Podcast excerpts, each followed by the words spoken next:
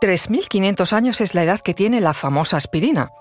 Aunque su compuesto natural se conocía ya en Mesopotamia, para nuestra era moderna fue descubierta en el siglo XIX por el químico alemán Felix Hoffmann, mientras buscaba una solución para las dolencias de artritis de su padre. Desde entonces ha sido uno de los mejores inventos del mundo y quizá el medicamento más universal. El 10 de octubre de 1897 se anunció su composición moderna. La pastilla blanca, como sería llamada durante muchos años, contenía ácido acetil salicílico, una forma del ácido salicílico que es un compuesto natural que puede tener efecto analgésico, antipirético, es decir, contra la fiebre, y antiinflamatorio. Soy... Conoce mejor al equipo que protege nuestras costas.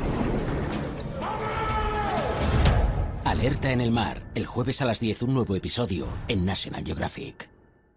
Luis Quevedo, divulgador científico. Y yo soy María José Rubio, historiadora y escritora. Y esto es Despierta tu curiosidad, un podcast diario sobre historias insólitas de National Geographic.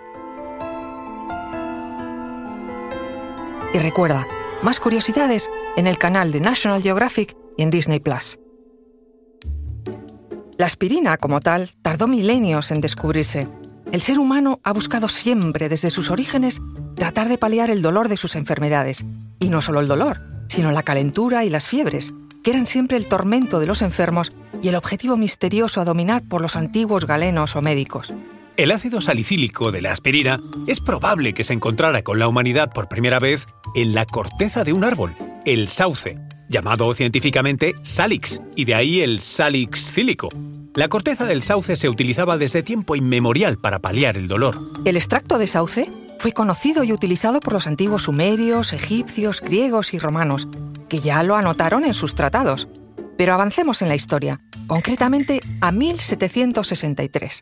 Fue en esa fecha cuando el reverendo Edward Stone presentó un estudio en la Real Sociedad Médica Inglesa. Había utilizado la corteza de sauce para tratar a 50 pacientes con malaria y demostró sus efectos para reducir la fiebre.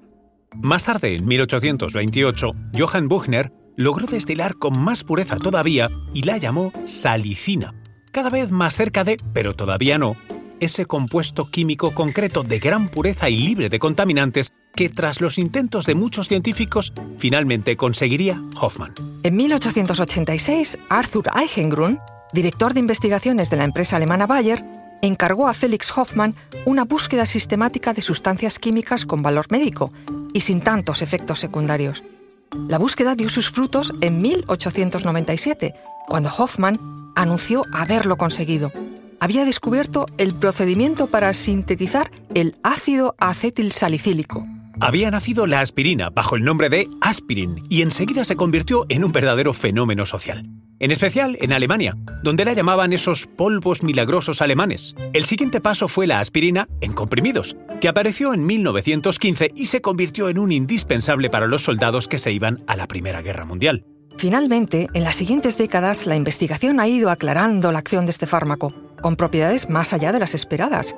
Su uso a largo plazo, por ejemplo, ayuda a prevenir ataques cardíacos, accidentes cerebrovasculares y coágulos de sangre en personas de alto riesgo. Vamos, que incluso alarga algunas vidas. Nuestros antepasados ya lo habían adivinado y tenían razón.